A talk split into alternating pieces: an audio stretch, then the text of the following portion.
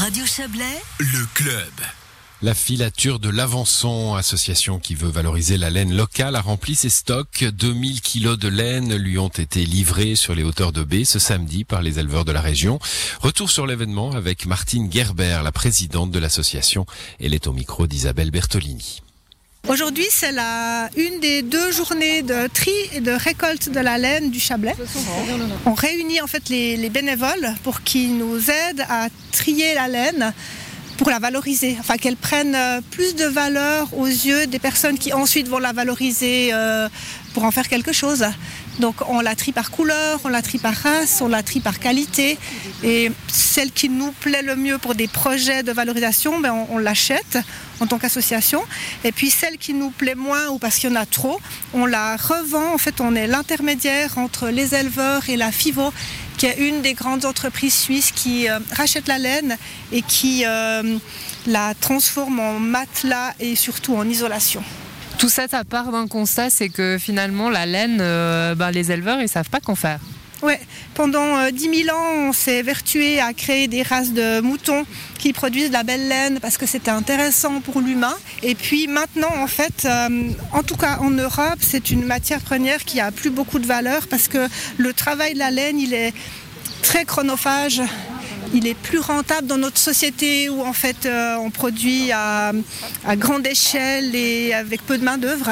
Donc en fait il y a beaucoup de laine traitée encore dans le monde, mais c'est plutôt euh, en Nouvelle-Zélande, en Asie, euh, en Chine, mais très peu en Europe. C'est difficile de convaincre les éleveurs de venir ici vous apporter leur butin de laine, disons. Je, crois qu'en fait, il n'y a aucun éleveur qui aime jeter la laine. Dans ce sens-là, c'est pas difficile de les convaincre euh, euh, dans le fond de- que ça a de la valeur.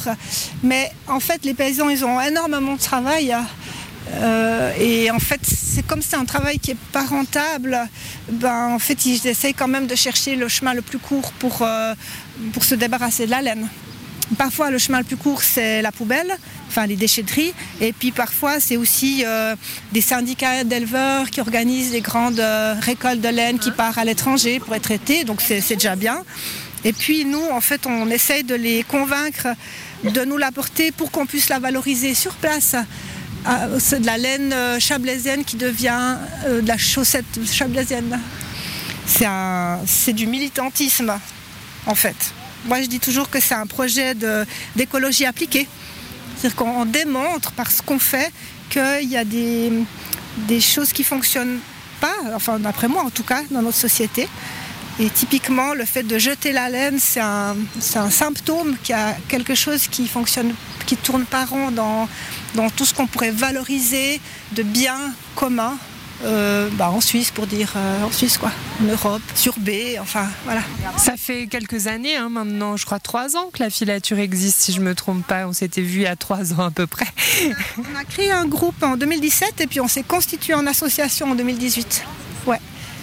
Et depuis, vous vous êtes fait un nom quand même dans la région. Vous avez l'impression de, de rayonner un petit peu de plus en plus? Il y a de plus en plus d'intérêt pour cette filière, mais je dois dire que ça s'inscrit aussi dans plus en plus d'intérêt pour ce qui est local, durable, euh, matières premières à recycler, la valorisation des produits locaux, euh, de manière générale. Et on, on s'est fait un nom, moi je dirais surtout peut-être auprès des consommateurs, des consommatrices.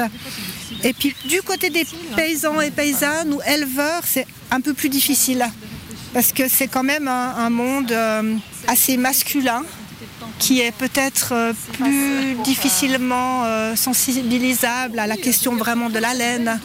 Et moi, je pense que ça va encore un peu prendre du temps. Et si on peut faire augmenter le prix de la laine pour que le prix de la laine couvre au moins la tonte, c'est clair qu'il y aura de plus en plus de paysans intéressés. Justement, les éleveurs, là, dans votre euh, deal, qu'est-ce qu'ils ont à y gagner? Euh, Vous disiez tout à l'heure que vous leur rachetez finalement la laine qu'ils jetteraient normalement. S'ils la jettent euh, à la déchetterie, ils doivent payer. Donc au moins, ils n'auront pas à payer pour la déchetterie. Et sinon, nous, on leur achète 2 francs le kilo, ce qui est encore rien, mais ça paye le tondeur, on va dire.